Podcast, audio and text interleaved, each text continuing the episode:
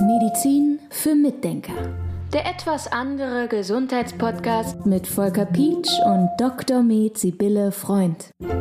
Wir haben vor kurzem über die Grenzen der Homöopathie gesprochen und das ist heute für mich so eine Art Fortsetzung, was wir hier machen, weil es gibt für alles Grenzen und wir haben im Vorgespräch zum Beispiel über das Thema Entgiftung gesprochen. Und da gibt es bestimmte homöopathische Arzneien, die man dann einsetzen kann. Ja, es gibt zum Beispiel Chelidonium ist eine schöne Arznei für die Leber oder Taraxacum oder so. Also da gibt es schöne homöopathische Mittel, die man einsetzen kann, um die Leber zu stärken und um in der Leber Vorgänge zu aktivieren. Das heißt aber, in der Leber muss ja auch irgendetwas darauf reagieren und da müssen die, ich glaube, Enzyme oder was immer da ist, die müssen da sein, um das auslösen zu können. Das ist genau das Problem und das ist eben nicht immer gegeben. Also es gibt gerade in Bezug auf die Entgiftung gibt es eben zum Beispiel die GSTM1, das ist ein Gen, was bei 50 Prozent der Bevölkerung nicht angelegt ist und das hat zu tun mit der Glutathionbildung. Und Glutathion ist ein Stoff wiederum, der sehr wichtig ist für die Phase 2 der Entgiftung. Und wenn der nicht funktioniert, dieser Stoff, dann hat die Leber Einschränkungen bei der Entgiftung. Das erklärt auch, warum manche Leute sich zumüllen können mit Gift, weil bei denen die Giftenzyme alle in Ordnung sind und die können das, also die können das verkraften. Die können verkraften, dass sie rauchen, dass sie Autos lackieren, dass sie dauernd Alkohol trinken. Sie werden dann gar nicht krank vielleicht, ja, möglicherweise gibt es so Menschen.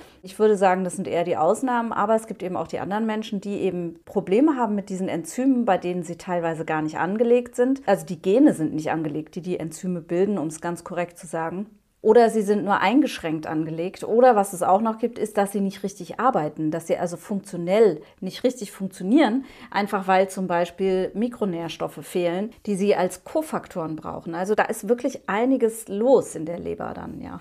Und das heißt, dann bleiben wir jetzt bei der Leber. Die Leber braucht irgendetwas, um wieder in Ordnung zu kommen. Genau. Wenn dann diese Enzyme fehlen, dann funktioniert diese ganze Kaskade nicht mehr. Also wir wollen ja mit der Homöopathie immer was anstoßen. Genau, man stelle sich einfach mal vor, es gibt doch diese kleinen Steinchen. Wie hießen die nochmal, die man alle so nebeneinander gestellt hat? Mit äh, Dominosteine. Äh, Dominosteine, genau, Domino, danke. Und wenn man da jetzt so ein, so ein schönes Bild machen will mit Dominosteinen, die alle gegeneinander klackern sollen, wir setzen einen Impuls und die Dominosteine fallen alle um und dann sieht das irgendwie ganz toll aus. Da bildet sich eine Spirale oder so. Und dann fehlen aber direkt am Anfang fünf Dominosteine. Dann klackerst du die ersten an und setzt deinen Impuls, aber es läuft eben nichts mehr weiter. Und das ist natürlich ein ganz wichtiger Aspekt, finde ich, den man immer beachten sollte, wenn eventuell homöopathische Mittel mal nicht greifen und es nicht läuft. Dass man dran denkt, hm, irgendwo fehlen da die Dominosteine.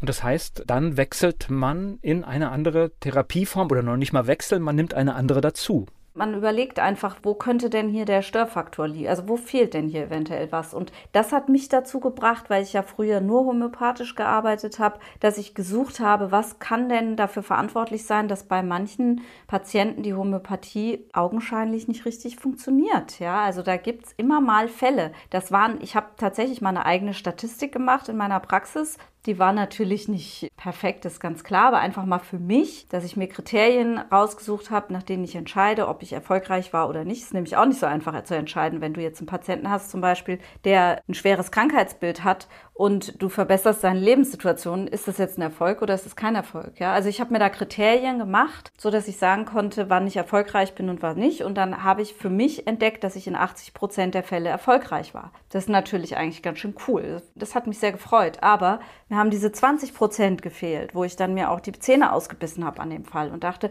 warum läuft da nichts? Was ist denn da? Ich gebe mir so eine Mühe. Wieso geht es nicht? Und dann bin ich eben drauf gekommen zu gucken, wo sind da die Probleme? Und da kommt immer mehr an Erkenntnis, wo Störfaktoren sein können, wo einfach irgendwas fehlt, was man dann substituieren muss oder ja, wo man einfach ein bisschen eingreifen kann in anderer Art und Weise. Und jetzt müssen wir natürlich auch mal so ein bisschen einordnen. Die Homöopathie ist eine, wie nennt man das, Erfahrungslehre? Erfahrungsmedizin, ja, könnte man so nennen und basiert natürlich auf Erfahrung von über 200 Jahren, die immer weitergegeben wurde. Und das bedeutet aber natürlich auch in 200 Jahren, ich meine, überleg mal, was sich auf der Welt ja, verändert hat. Genau, da passiert viel und wir sind sehr viel mehr nochmal Giften ausgesetzt. Damals waren die natürlich auch mal Giften ausgesetzt, weil sie sich selbst Arsen zugeführt haben, aktiv, also nicht um sich zu vergiften, sondern weil sie dachten, dass sie dadurch fitter werden. Und das ist wohl zu einem gewissen Teil auch so ein bisschen gewesen. Aber die haben schon auch mal sehr starke Gifte zu sich genommen auch Pflanzengifte oder so, um Therapien zu machen. Aber grundsätzlich war natürlich die Natur schon sauberer als bei uns. Ich meine, klar, die haben auch mal Sachen verbrannt, die haben viel mit Feuer gelebt. Also man müsste so ein bisschen abwägen, in welchen Situationen die lebten, welche Gifte hatten die damals, welche Gifte haben wir heute. Aber ich denke, heute haben wir doch eine deutlich größere Giftbelastung und leben einfach in einem ganz anderen Umfeld. Ja, hygienischeres Umfeld und wahrscheinlich auch weniger tatsächliche Gefährdungen im Alltag, aber dafür mehr Stress im Beruf. Es hat sich halt verändert und somit verändert sich natürlich auch eine Erfahrungslehre. Genau, dafür mehr sitzende Tätigkeit, weniger Muskelaktionen. Wir wissen ja, dass durch die Muskeln ganz viele Stoffwechselprozesse im Körper sehr wichtig aktiviert werden. Also Muskulatur ist was sehr Wichtiges für den Stoffwechsel, ja. Also da gibt es ganz viele Sachen, die man nennen könnte, ja genau. Die Ernährung ist anders, unsere Böden sind anders als zu der Zeit. Das, was wir jetzt hier besprochen haben, das ist so ein bisschen für mich und das ist auch mein persönliches Empfinden, so der Weg zu dieser Komplementärmedizin. Man holt sich die passenden Dinge aus verschiedenen Bereichen. Siehst du das auch so? Ja, wenn man das so nennen will, ja, das ist absolut möglich. Ja, für mich ist es einfach der normale Weg, Medizin zu machen, weil ich einfach drüber nachdenke, wo sind die Probleme bei meinem Patienten. Aber ja, vielleicht passt das schon gut, ja ich sag mal, im Notfall ist es auch das pharmazeutische Produkt. Wenn man Zeit hat, sind es halt oft andere Dinge, weil die viel weniger Einfluss nehmen und besser sind. Was man natürlich sagen kann, ist pharmakologisch. Denn was da passiert, ist ja, man nimmt sich ein Krankheitsbild vor und gibt dafür das entscheidende Medikament. Und da geht es ja schon in der, im Fernsehen für die Kinder los. Diese werden ja darauf getriggert, dass sie Fernsehen gucken und da sieht man dann, jemand hat Schmerzen und der kriegt eine Tablette und dann ist alles wieder gut. Jemand hat Bauchweh, Tablette, alles wieder gut. Also man hat für jede Krankheit eine Tablette. Ich hatte letzte Woche einen Patienten, der hat, glaube ich, zehn Medikamente am Tag genommen. Mich hat es ja fast umgehauen,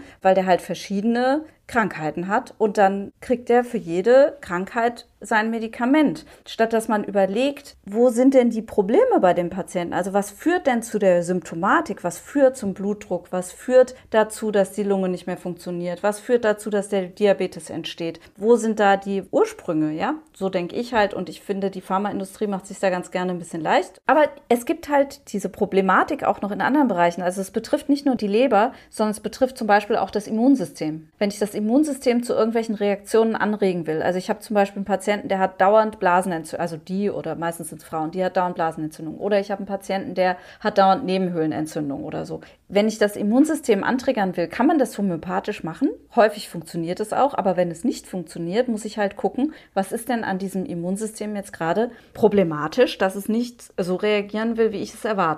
Und dann gucke ich halt nach, welche Kofaktoren da sind für irgendwelche Enzyme, welche weißen Blutkörperchen da sind, die ich brauche. Also zum Beispiel die natürlichen Killerzellen sind davon genügend da oder schwächelt der Mensch dort. Und dann kann ich diese wiederum antriggern, dass die wieder anfangen zu reagieren. Oder Interleukine, das sind so Botenstoffe, Immunbotenstoffe, gibt es da Schräglagen. Da gucke ich dann einfach mal rein und überlege, warum kommt das in eine Schräglage? Kann ich irgendwas dem Menschen geben, damit sich das wieder normalisiert, damit er dann auf die homöopathischen Mittel reagiert? Also so eine kleine Detektivarbeit. Wir machen uns auf die Spurensuche, um letztendlich an die Ursache zu kommen. Und deshalb braucht man so viel Zeit, weil man bei jedem Individuum genau gucken muss, wo die Probleme sind und sich das wie ein Detektiv genau erarbeiten muss, an welchen Stellschräubchen man jetzt drehen muss, damit alles wieder gut funktioniert. Medizin für Mitdenker. Der etwas andere Gesundheitspodcast mit Volker Pietsch und Dr. Med Sibylle Freund.